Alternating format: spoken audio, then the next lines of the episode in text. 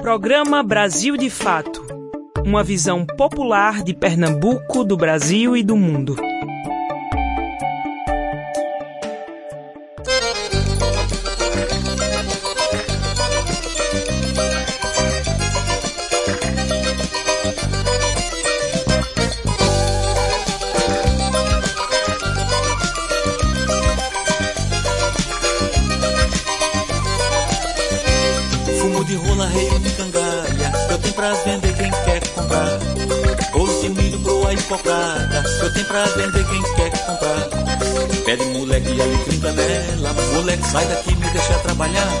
Zé saiu correndo pra feira dos pássaros e foi passo voando pra todo lugar.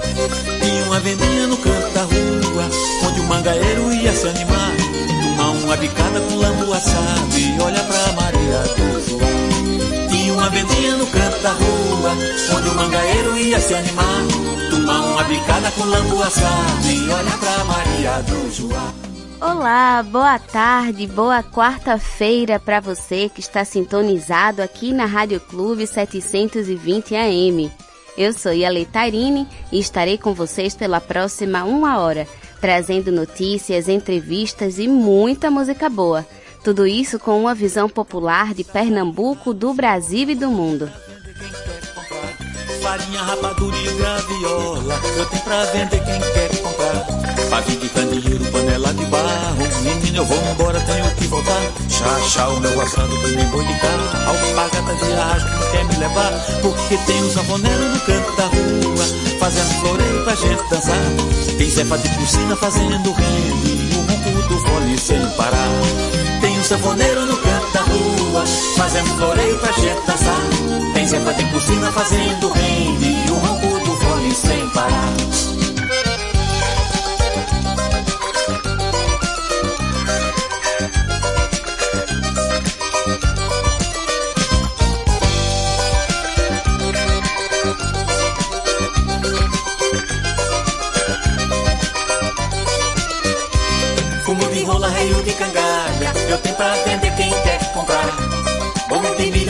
Cocada, eu tenho pra vender quem quer comprar.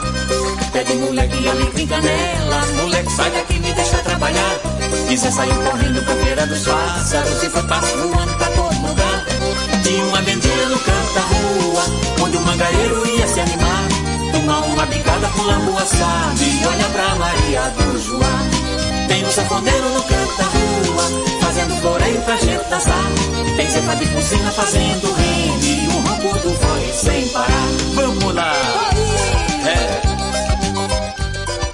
É. É com Feira de Mangaio de Sivuca que abrimos o nosso programa de hoje. Vocês vão entender o motivo já já. E se você quiser falar com a gente, é só ligar ou mandar um recado no WhatsApp para o número DDD 81 996060173. Também estamos no Instagram e no Facebook com arroba Brasil de Fato PE. Não esquece de seguir a gente por lá, hein? Então vamos comigo que o Brasil de Fato Pernambuco chegou. Brasil de fato chegou, bora escutar. Brasil de fato chegou, um programa popular. Brasil de fato chegou, bora escutar. Brasil de fato chegou. Pra quem é trabalhadora, pra quem é trabalhador, ele traz informação, não é manipulador. Pra quem é trabalhadora, pra quem é trabalhador, ele traz informação, não é manipulador. Que dia é hoje? Hoje é quarta-feira, dia 26 de maio.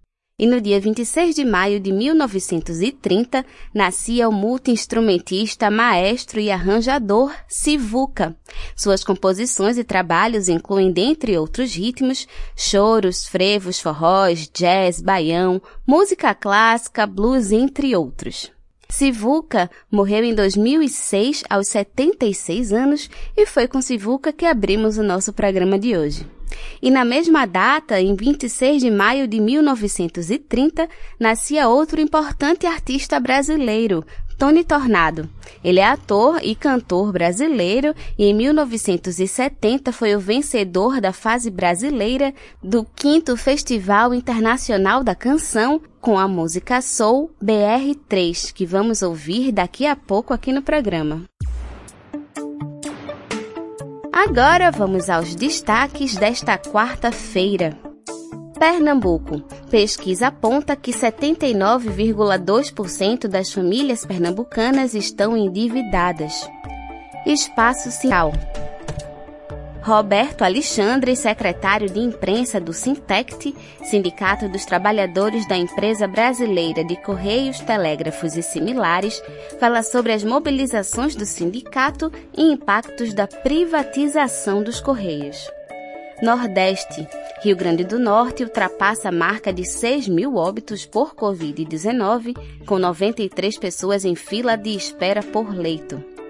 Cultura. Segundo o Festival Canavial, reúne 14 espetáculos pernambucanos no YouTube. Então fica por aqui, que a edição de hoje do Brasil de Fato Pernambuco está apenas começando. De fato na semana. O que acontece a gente pensa, fala e reflete por aqui.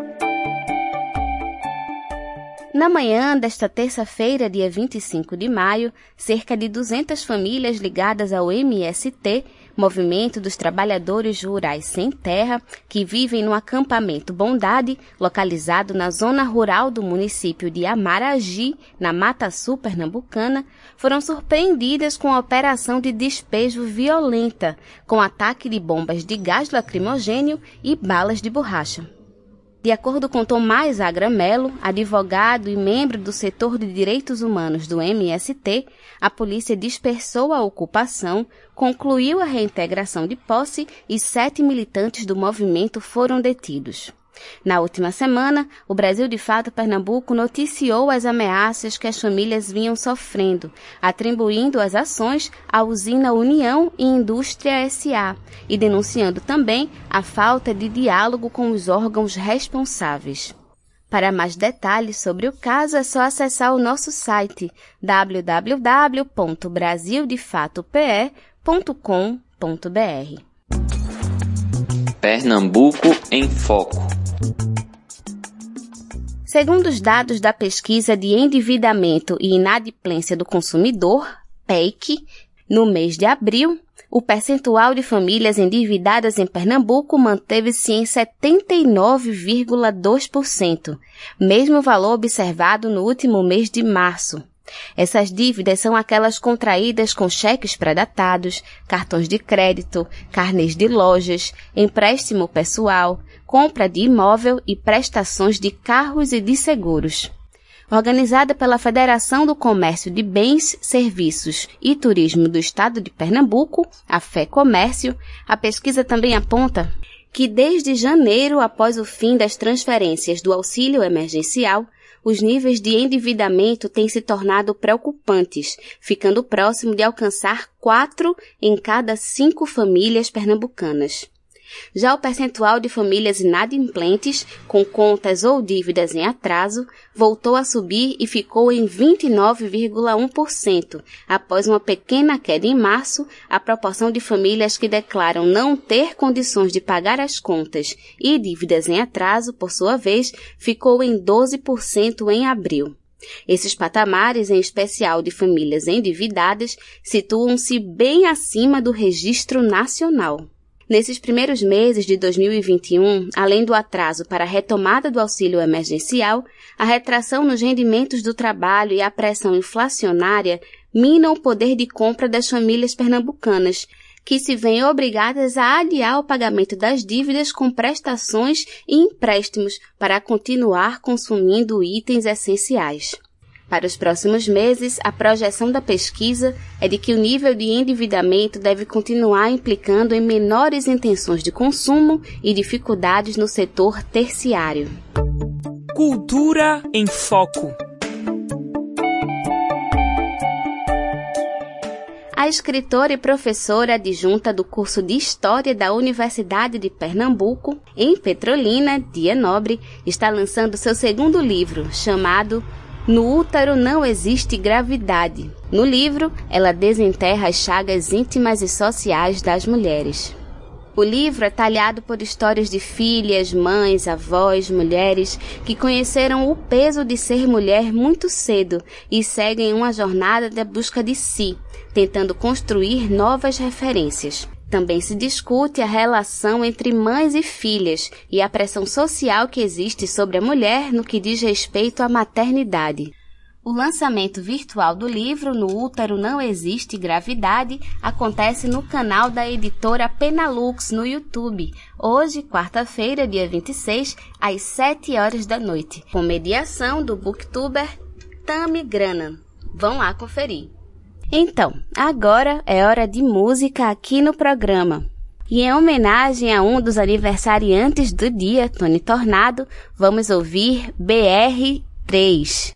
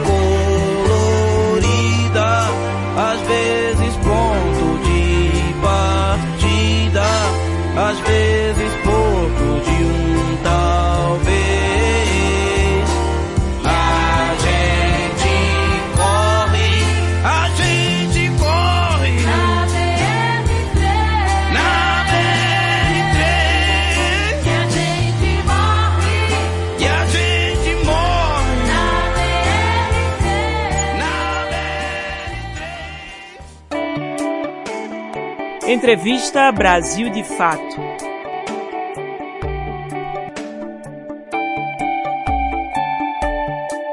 A Câmara dos Deputados aprovou no mês passado, ainda que sob protestos, o projeto de lei para a privatização dos Correios. Diante desse cenário, o Brasil de Fato Pernambuco conversou com Roberto Alexandre. Ele é secretário de imprensa do Sintect, o Sindicato dos Trabalhadores da Empresa Brasileira de Correios, Telégrafos e Similares, e carteiro há 33 anos. A conversa foi sobre as mobilizações do sindicato e o impacto da privatização dos Correios para a população. A entrevista é de Lucila Bezerra. Boa tarde, Roberto. Queria começar essa nossa conversa te dando as boas-vindas ao nosso programa Brasil de Fato Pernambuco. Boa tarde, boa tarde aos ouvintes do Brasil de Fato Pernambuco. Roberto, muito se tem falado nos últimos tempos em relação à privatização dos Correios, como está acontecendo e sendo debatido em relação a outras empresas públicas e órgãos públicos. E eu queria que você falasse um pouquinho mais sobre de que forma essa privatização impacta na vida do povo brasileiro. É, veja mesmo, a população vai ser prejudicada principalmente na entrega de encomendas, de SEDEX, porque em todo o Brasil é, os Correios estão presentes. São mais de 5 mil municípios, precisamente 5.570 municípios. E os Correios entregam, além de correspondências, entregam outros, outros serviços, questão de serviços como a, a emissão de CPF, DPVAT, a entrega de livros, provas do Enem. Aí eu pergunto uma coisa, a, A quem quer privatizar? Ao governo, aos grandes empresários. Será que quem comprar os Correios vai entregar na, na, no município, na cidade mais longínqua do Brasil?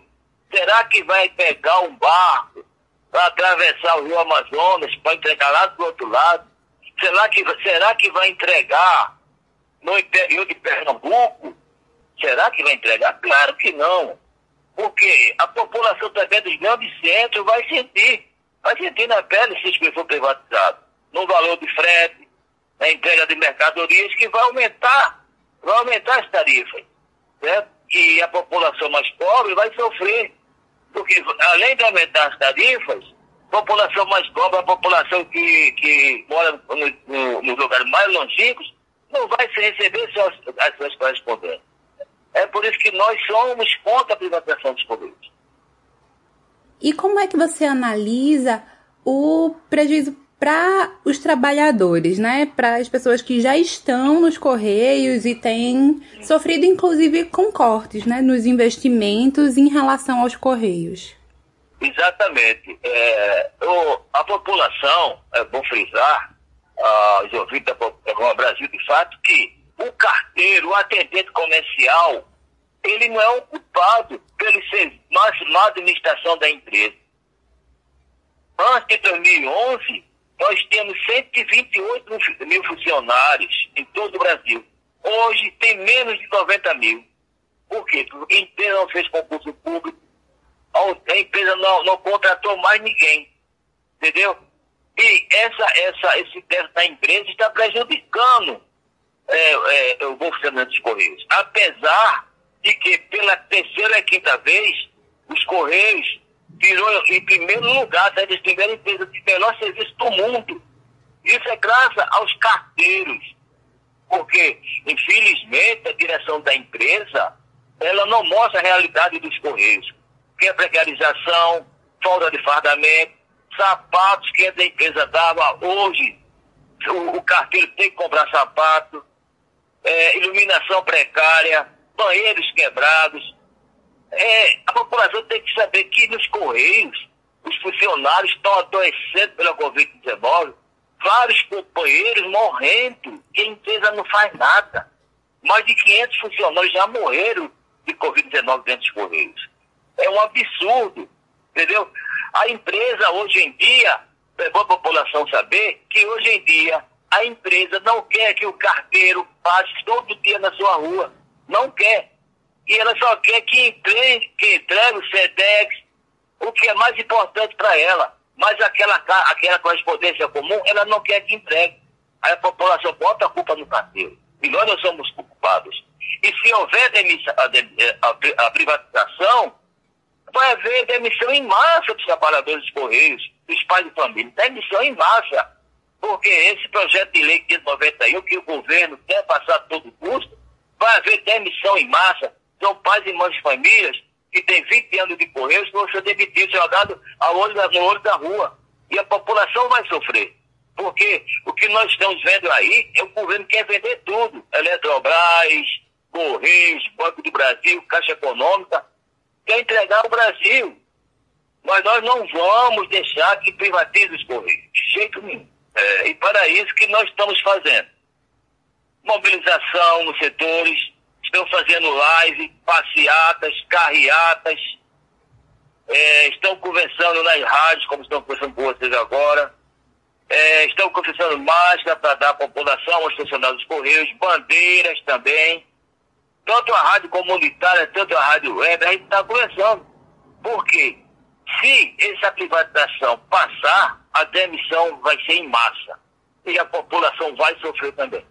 Roberta, como você estava falando, né? Vocês estão organizando mobilizações, né?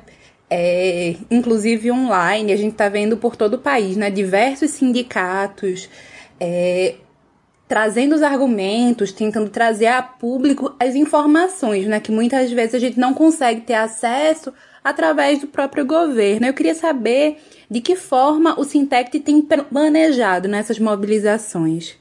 Veja só, o Sintec PR, da Delegacia Música de Pernambuco, não só aqui em Pernambuco, mas em todo o Brasil, em todo o Brasil. Dia 29 vai ter uma carreata junto com, todo, com todos os sindicatos do, do Brasil contra a privatização, não só dos Correios, da Eletrobras, da Caixa Econômica, porque privatizar não é bom para ninguém. Nós estamos vendo aí. Nós estamos vendo que privatização não é bom para ninguém. E o Sindicato de Pernambuco está fazendo ato em Brasília também, junto com os companheiros lá de Brasília, certo? E estamos com, com uma frente parlamentar lá em Brasília, contra a privatização dos Correios, e estamos tendo o apoio de vários, vários parlamentares que são contra, contra a privatização dos Correios. Infelizmente, tem deputado, tem senador que não conhece a realidade dos Correios, não sabe o que é os Correios. Tem um parlamentar lá de São Paulo que disse, não, se entrega Coca-Cola, pode entregar cartas, totalmente diferente, entendeu? Porque tem deputado aí, senador, só porque tem, tem dinheiro, se os Correios for vendido, ele vai poder comprar uma parte da ação dos Correios. Mas o trabalhador de base, aquele carteiro, aquele atendente comercial, ele vai ser demitido e sua família. Entendeu? É por isso, nós estamos nas ruas, na rua, nas ruas, conversando com a população.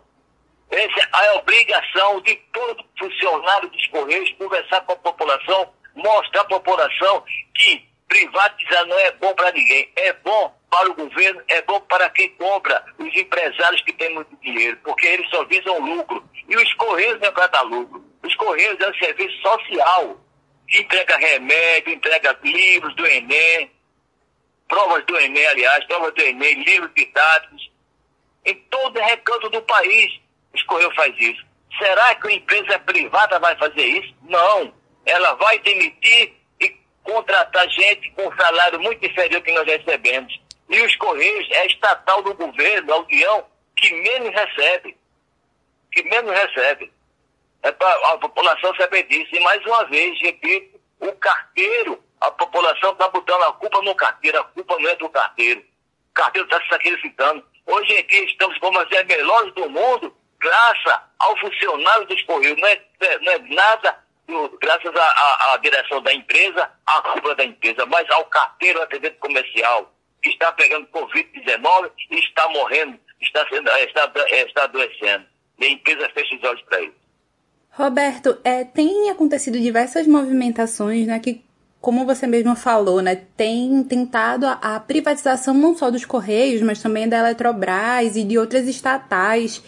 E isso está sendo muito debatido na Câmara dos Deputados. Eu queria que você falasse um pouquinho sobre isso, sobre essa questão da política em, em torno da privatização. Certo. É, veja só, lá na Câmara dos Deputados, no, no, lá do Senado, tem vários parlamentares que são a favor, que são a favor dos trabalhadores dos Correios, são contra a privatização. Certo? Aí por isso que nós estamos fazendo audiência pública, não só em São Paulo, Rio de Janeiro, Paraíba, mas em todo o Brasil. Aqui em Pernambuco também já fizemos audiência pública, no interior do estado, fazemos audiência pública para conversar com os parlamentares, mostrar que essa privatização não faz bem para ninguém, entendeu? É por isso que está havendo audiência pública, essa semana mesmo teve audiência pública, semana passada, quase toda semana está havendo audiência pública. Vários, vários parlamentares do PSOL, do PT, estão a favor dos trabalhadores públicos, estão contra essa privatização. Certo? E é por isso que nós estamos conversando com os parlamentares, não só de Pernambuco, mas de todo o Brasil para votar contra esse projeto de lei que é 91 que privatiza os Correios. Roberto, eu queria te agradecer pela tua participação aqui com a gente, por essa conversa, e queria também que você deixasse uma mensagem final, né, para as pessoas que estão nos ouvindo em relação a essa temática da privatização, principalmente dos Correios, né, que é uma das estatais mais antigas, eu acredito, do Brasil, e é uma das profissões mais antigas, né, a do carteiro. Exatamente. É a profissão mais antiga do carteiro, né? Começou com Paulo Gregário. Correio é uma instituição é, mais antiga, mais antiga do Brasil, entendeu? É, antes, como eu falei, tinha 128 mil funcionários, hoje tem menos de 90. A maior, grande parte saiu porque aposentado, outros procuraram outro emprego fora, porque hoje, atualmente, os Correios está, está demais. A direção da empresa é, não está valorizando o trabalhador dos Correios. Você vê que estão numa pandemia, o que ela fez foi retirar direito do trabalhador. Cortou a gratificação, cortou várias, várias, várias coisas que nós temos em plena pandemia, certo? Mas o sindicato está aí na luta para rever toda essa perda que nós tivemos para esse governo. A mensagem que eu queria deixar para a população é confie no seu, no, no seu carteiro, confie nos Correios, porque quem faz os Correios somos nós trabalhadores, o carteiro, o atendente comercial, para servir a população. E nós estamos aí na rua, que eu sou carteiro, tenho 33 anos de Correios e nunca vi um governo, uma direção da empresa querer acabar de uma hora para outra com uma das melhores empresas do mundo, que é os Correios. Infelizmente, a direção da empresa não valoriza o seu, o seu trabalhador. O que ela pensa é só no lucro. Por isso que eu peço à população, o carteiro não é o culpado. A culpa da deficiência, da má administração é a direção da empresa. Por isso, nós pedimos, nós pedimos, nós trabalhadores, trabalhadores pedimos o apelo da população que seja contra a privatização dos Correios. E boa tarde e obrigado. Gostaram da entrevista? Se você quiser sugerir algum tema pra gente, é só ligar ou mandar um WhatsApp para o número DDD 81 99606 0173. E agora é hora de música aqui no programa. Então vamos conferir a música ST de Cássia Eller. Tava com cara que carimba postais. Que por descuido abriu uma carta que voltou. Levou um susto que lhe abriu a boca. Esse recado veio pra mim, não pro senhor. Recebo craque colante, dinheiro parco embrulhado em papel carbono e barbante, até cabelo cortado, retrato de 3x4 pra batizado distante. Mas isso aqui, meu senhor, é uma carta de amor. Levo o mundo e não vou lá. Levo o mundo e não vou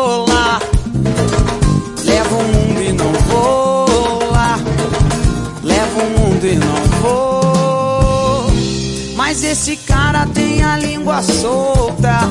A minha carta ele musicou. Tava em casa, vitamina pronta.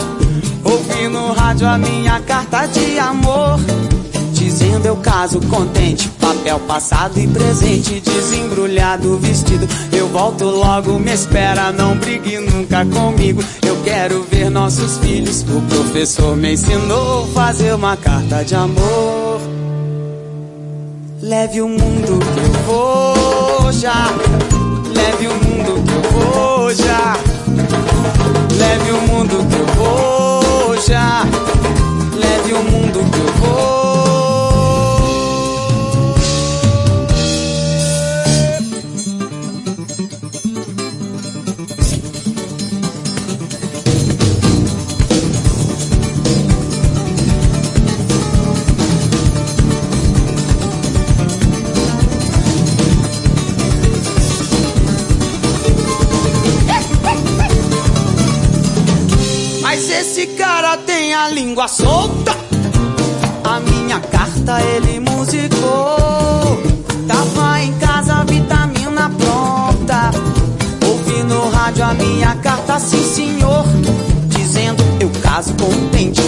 Passado e presente. Desembrulhado vestido. Eu volto logo, me espera. Não brigue nunca comigo. Eu quero ver nossos filhos. O professor me ensinou fazer uma carta de amor. Leve o mundo que eu vou já. Leve o mundo que eu vou já. Leve o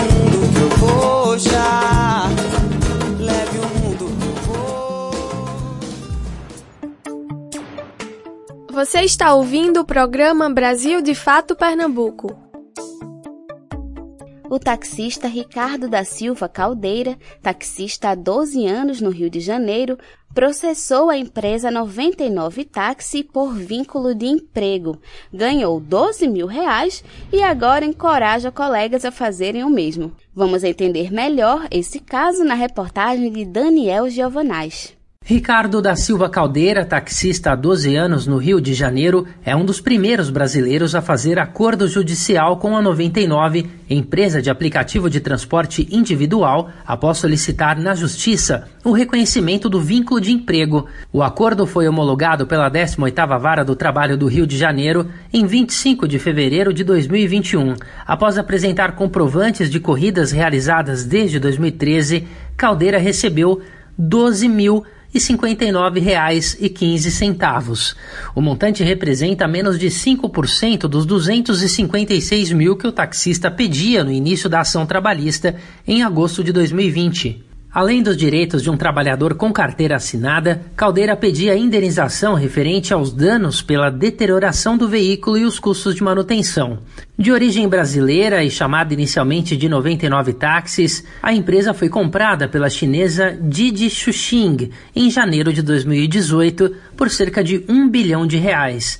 A 99 afirma nos seus termos de uso que a relação não configura vínculo de emprego. Porém, há pelo menos dois anos, decisões judiciais em diferentes países vêm garantindo direitos mínimos a esses trabalhadores. O vínculo empregatício de Caldeira com a 99 foi reconhecido pelo juiz Marcos Dias de Castro em 10 de dezembro de 2020. O magistrado determinou que a empresa assinasse a carteira de trabalho de Caldeira com data de admissão em 1 de maio de 2013 na função de motorista com remuneração à base de comissões. A comissão seria calculada com base nas corridas realizadas que o taxista juntou aos autos do processo. Para evitar que o caso se arrastasse em instâncias superiores, o taxista decidiu aceitar o acordo de conciliação proposto pela 99, mesmo com um valor inferior ao requerido inicialmente. Caldeira conta que, quando se cadastrou no aplicativo, não estavam claras as taxas que seriam cobradas a cada corrida. Na época, eles tentaram tipo assim, não pagava nada, era só meio pra gente aceitar a corrida mais rápida, enfim. Só que eles foram pegando a cartela de cliente da gente e depois começou a cobrar os valores é, descontando das corridas. Antes de entrar na justiça contra a empresa, Caldeira foi orientado por Wagner Oliveira, autor do livro Minha Batalha contra Uber, que possui um canal no YouTube sobre o tema. Mesmo que tenha ficado satisfeito com os 12 mil reais, Caldeira diz que a empresa lhe devia um valor ainda maior. Segundo ele, só foi possível apresentar comprovantes de cerca de 20% das corridas realizadas. Assim como foi incentivado por Oliveira, o taxista do Rio de Janeiro hoje encoraja outros colegas a reivindicarem seus direitos. Logo após o acordo, ele gravou um vídeo endereçado a taxistas de todo o país. Então, galera, não desanima não que tem como a gente entrar com a ação e ganhar isso aí na justiça. Eles apagaram a maioria da, das minhas corridas, mas mesmo assim ainda consegui printar algumas e conseguimos entrar no acordo aí com a 99 e receber esse dinheiro aí. Pelo menos já deu para fazer uma ajuda aí de pagar algumas contas aí que tá meio complicado aí com essa pandemia. Valeu, galera. Não desanima não, hein? Dá para entrar, dá para ganhar. O Brasil de fato entrou em contato com a assessoria de comunicação da 99, que respondeu por meio de nota. Abre aspas, desde as decisões do Supremo Tribunal Federal e do Tribunal Superior do Trabalho, ambas em 2019, e com base em argumentos jurídicos de diversos tribunais pelo Brasil, entende-se que não há vínculo empregatício entre motoristas parceiros e a empresa de aplicativo. Fecha aspas. Ainda segundo a nota, se trata de uma relação civil de intermediação de viagens e os serviços são prestados de forma livre, sem vínculo, obrigatoriedade e controle do cumprimento de hora e jornada. Além disso, de acordo com o texto, o motorista parceiro não possui qualquer exclusividade com as empresas e pode utilizar mais de uma plataforma além da 99. A jurisprudência no caso de ações trabalhistas contra plataformas digitais não está consolidada no Brasil e, por isso, as decisões são difusas e variam conforme o juiz. Para o presidente da Comissão de Direito do Trabalho da OAB, a Ordem dos Advogados do Brasil, e livre docente da Universidade de São Paulo, Jorge Pinheiro Castelo, a relação entre as empresas de transporte por aplicativo e os motoristas configura sim um vínculo de trabalho. Em entrevista recente ao Brasil de Fato, ele afirmou que a maioria dos motoristas que reivindicam relação de emprego com a Uber, por exemplo, pedem enquadramento nas regras tradicionais da CLT, dificultando a comprovação do vínculo. Na interpretação do especialista, no entanto, os motoristas de aplicativo realizam um trabalho intermitente regulamentado na reforma trabalhista de 2017. De São Paulo, da Rádio Brasil de Fato, com reportagem de Daniel Giovanaz, Douglas Matos. Fatos em Foco. As notícias que valorizam a realidade popular. E no nosso giro pelo Nordeste com Monize Ravena, vamos saber a situação da pandemia no estado do Rio Grande do Norte, que recentemente ultrapassou a marca das 6 mil mortes provocadas pela Covid-19. Vamos conferir. Olá, Ialê. Hoje vamos falar da situação do Rio Grande do Norte na pandemia. O estado ultrapassou a marca de 6 mil mortes provocadas pela Covid-19. Até ontem, dia 25, tinham sido registrados 261.753 casos, mais de 92 mil casos suspeitos, também mais de 6 mil óbitos decorrentes do novo coronavírus. Segundo o boletim epidemiológico da Secretaria de Estado de Saúde Pública, 10 mortes haviam ocorrido nas últimas 24 horas nas cidades de Apodi, Mossoró, Porto Alegre, Pendências, Japi, Rafael Fernandes, Monte Alegre, Caicó e Parelhas. A secretaria ainda investiga outros 1.255 óbitos suspeitos.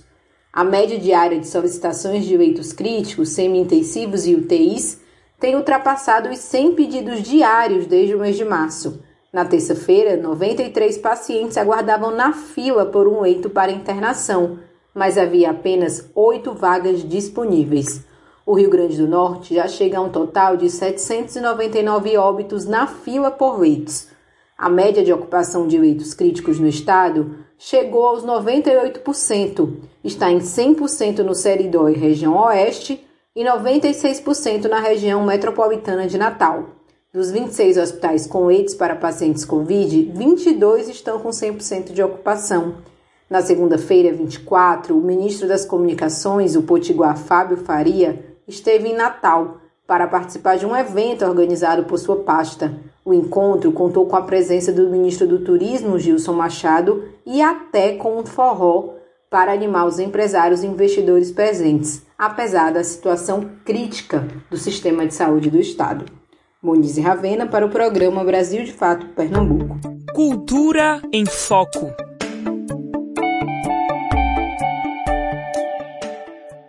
A segunda edição do Festival Canavial Artes Cênicas e Cultura Popular será realizada neste último final de semana de maio, entre a sexta-feira, dia 28, e o domingo, dia 30.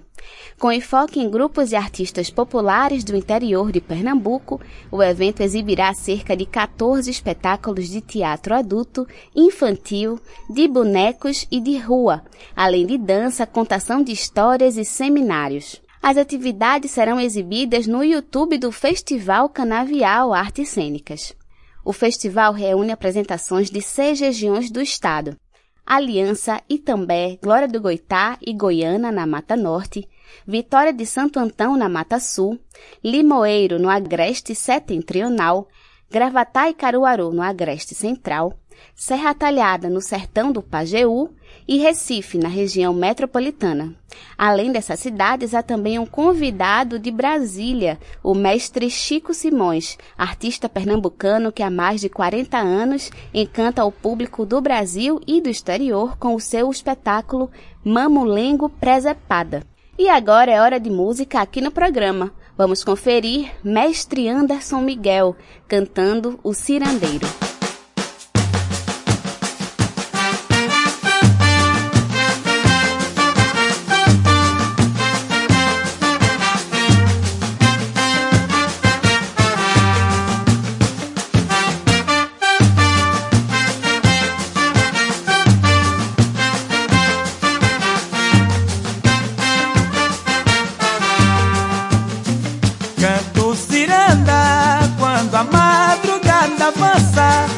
Eu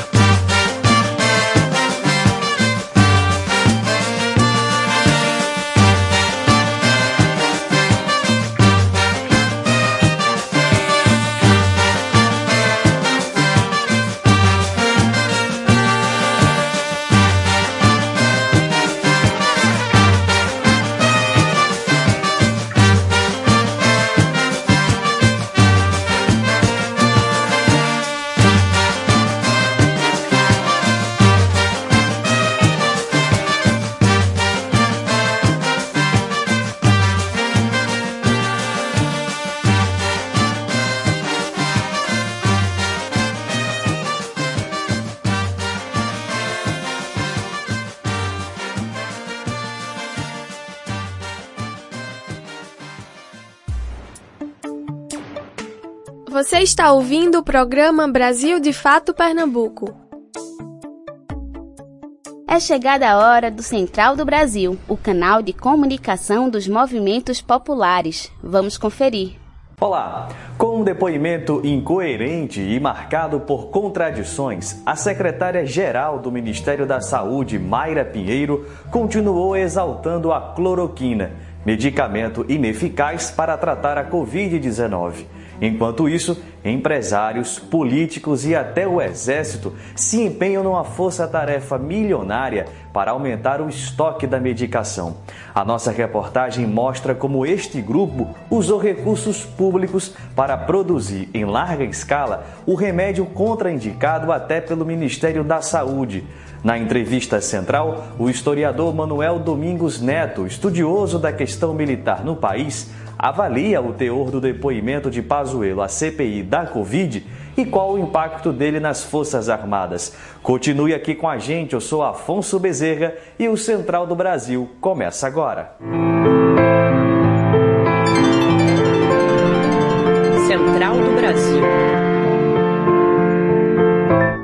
A secretária-geral do Ministério da Saúde, Mayra Pinheiro, prestou depoimento nesta terça 25 na CPI da Covid no Senado e entrou em contradição com o ex-ministro Eduardo Pazuello. Mayra informou uma data diferente da que Pazuello havia dito sobre quando teria sido notificado a respeito da disponibilidade de oxigênio no Amazonas, em janeiro. As informações dos dois também colidiram quando se tratou do aplicativo Tratikov. Mayra explicou que não foi hackeamento, que o programa era seguro e que foi retirado do ar para uma investigação. Pazuello havia dito que o hacker invadiu e alterou informações do aplicativo. A CPI deve votar nesta quarta-feira o requerimento que solicita a convocação de governadores e prefeitos. Tema que ganhou centralidade na CPI, o uso da cloroquina como tratamento precoce à Covid teve adesão imediata do presidente Bolsonaro. No lugar de trabalhar em nome da vacina e de campanhas de conscientização, ele se transformou num garoto propaganda do produto. Nagata Almani nos mostra como a aliança entre políticos, empresários e até o exército investiu recursos públicos para a produção de um remédio sem eficácia. Nacional. Mais de 1,5 milhão de reais. Esse foi o gasto do Laboratório do Exército Brasileiro para produzir a cloroquina em 2020, medicamento contraindicado pelo Ministério da Saúde para o tratamento da Covid-19. Além dos recursos públicos serem destinados para este remédio que não é autenticado pela OMS para o tratamento do coronavírus, outros laboratórios brasileiros ligados a grandes empresários também produzem e defendem a cloroquina como a indústria Cristália. Em 2019, o Gari Pacheco, fundador da empresa, inaugurou uma de suas redes na presença de Bolsonaro, que parabenizou o empresário. Fabiola Stolf, farmacêutica e doutora em saúde coletiva, explica como esta postura de quem detém o capital afeta a gestão efetiva da pandemia. Com uma parcela da população acreditando que Covid possui tratamento medicamentoso, portanto, podendo sair na rua, inclusive sem máscara, ficou cada vez mais difícil para gestores estaduais e municipais implementarem ações efetivas de combate à pandemia. Os empresários também passaram a ter papel na tomada de decisões e, como resultado, hoje estamos perto de 450 mil mortes por Covid no país. Dados do Sindicato da Indústria de Produtos Farmacêuticos, a Sindusfarma, mostram que o consumo de cloroquina pelos brasileiros cresceu 358% durante a pandemia. A cientista política Yasmin Calmet explica que esses números expõem que grandes empresários e alas militares estão lucrando com a propaganda do governo de Bolsonaro em defesa desses medicamentos ineficazes. Vamos ver que a maioria dessas empresas que estão lucrando são empresas que têm algum tipo de contato com o presidente Bolsonaro. E isso demonstra um claro clientelismo, favoritismo também eh, por parte do, do, do, presidente com respeito a essas empresas, e isso tem ajudado que elas tenham lucrado bastante com a, com a hidroxicloroquina, não? com a cloroquina.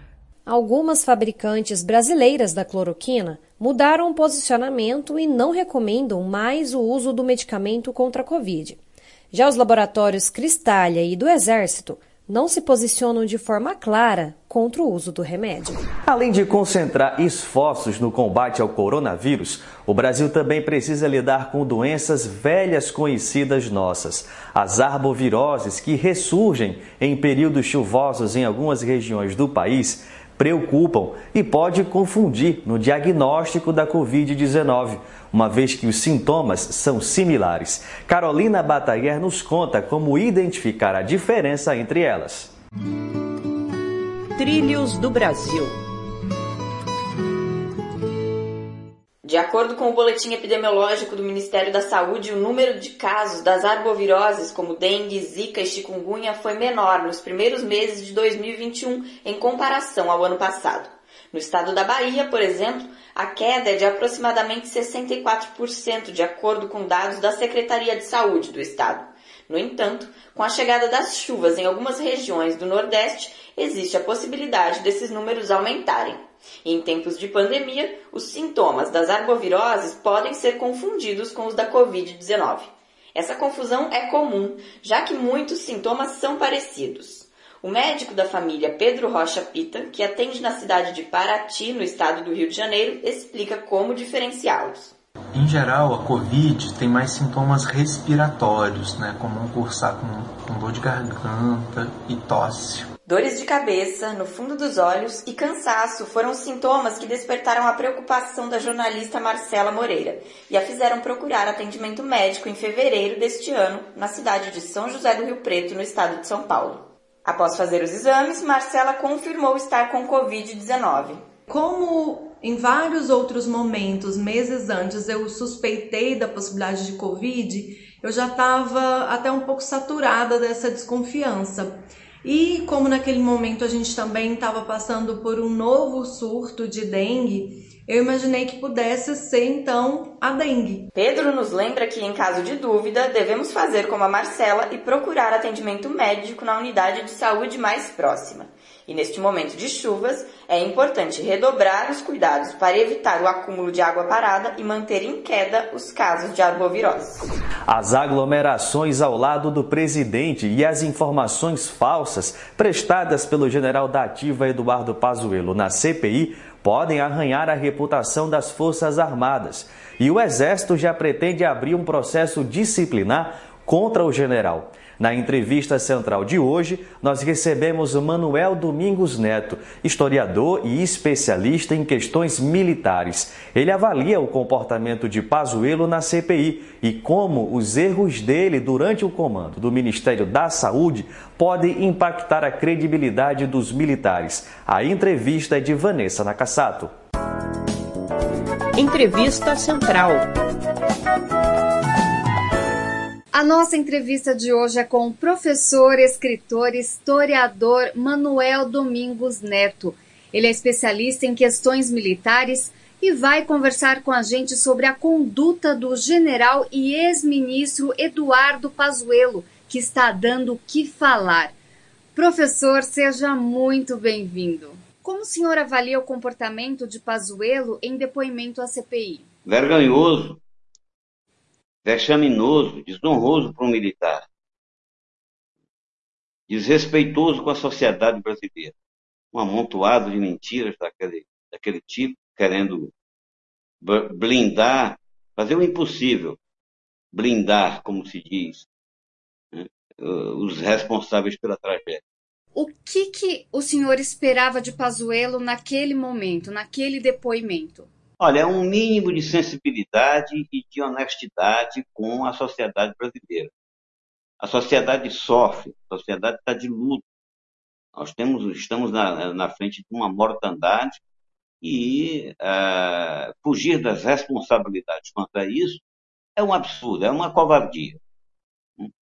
É, dizer que no governo federal simplesmente não tem responsabilidade sobre isso, que ele, Pazuello, não tem responsabilidade sobre isso, é uma síntese, uma falta de vergonha. Ele estava lá é, protegendo a sua corporação antes de tudo. Corporação essa que é, atuou poderosamente né, para garantir essa, é, a eleição desse presidente e hoje é, garantir o seu governo.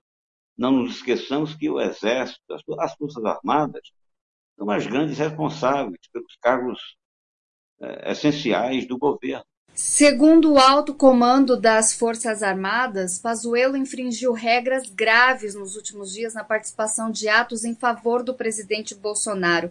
Quais seriam essas regras e a favor de quem essas atitudes foram cometidas?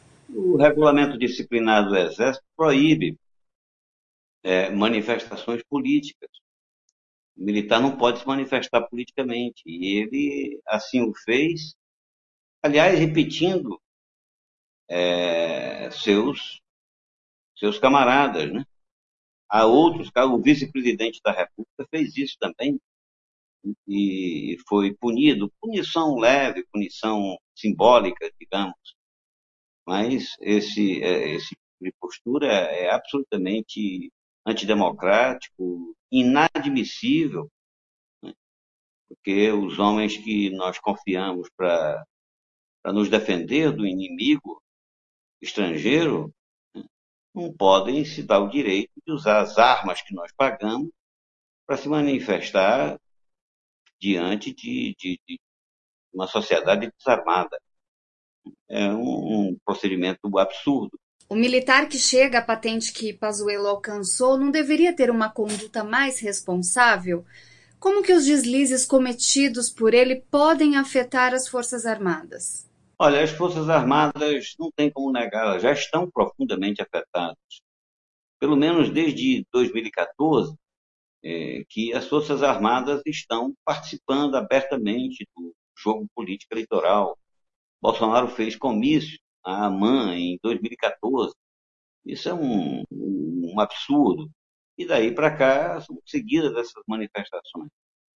É, o fato de ser general apenas agrava, a militância da chamada família militar, que inclui os da ativa e os da reserva, os reformados, os parentes, essa militância é, é intensa, ela é frenética, chutando no campo da, da extrema-direita e essa militância é, não é boa para o Brasil, não é boa para a democracia.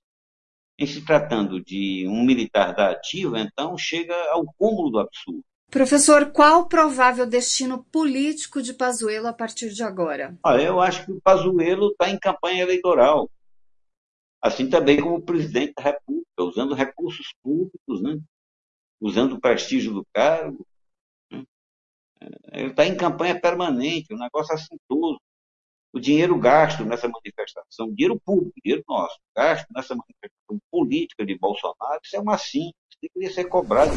E a nossa paradinha na cultura de hoje desembarca em terras maranhenses. O fotógrafo Márcio Vasconcelos recomenda o livro Bumba Meu Boi do Maranhão, que reúne um ensaio fotográfico belíssimo sobre esta importante manifestação da cultura popular brasileira. Parada Cultural São João desceu do céu para vir a festa dele. Olá, eu sou Márcio Vasconcelos, sou fotógrafo independente maranhense. Estou aqui para apresentar para vocês o meu livro mais novo de fotografia que acaba a chegada gráfica. É o Bumba Meu Boi do Maranhão, Patrimônio Cultural e Imaterial da Humanidade. A ideia de produzir esse trabalho surgiu quando Bumba Meu Boi ganhou da Unesco o título de Patrimônio Cultural Imaterial da Humanidade. Com isto, este livro traz toda uma celebração, um respeito aos mestres, aos personagens que fazem essa manifestação. Para adquirir esse trabalho, você pode acessar o meu site marciovasconcelos.com.br e ali você tem todas as informações de contato. São fotos belíssimas, excelente dica. O Central do Brasil fica por aqui e é muito importante reforçar os cuidados com o vírus. O número de casos continua crescendo, por isso use máscaras, higienize as mãos e, se puder, fique em casa. Até amanhã. Central do Brasil, a rede de comunicação dos movimentos populares. Estamos terminando por hoje o programa Brasil de Fato Pernambuco. Para os ouvintes que queiram entrar em contato com a gente, basta encaminhar uma mensagem de WhatsApp ou ligar para o número DDD 81 99606 0173. Temos também contato de e-mail pelo pernambuco.radio@brasildefato.com.br. Também estamos no Instagram, no Facebook com arroba. Obrigada pela sua companhia e pela sua audiência. Amanhã estaremos de volta com mais um programa Brasil de Fato Pernambuco. Este programa teve apresentação e roteiro de Iale Tairine, produção de Monize Ravena e Lucila Bezerra, edição de Fátima Pereira, apoio equipe de jornalismo do Brasil de Fato. Programa Brasil de Fato uma visão popular de Pernambuco, do Brasil e do mundo. Acompanhe as notícias também pelo site digitando brasildefato.com.br, pelo facebook.com barra Brasil e twitter barra Brasil de Fato.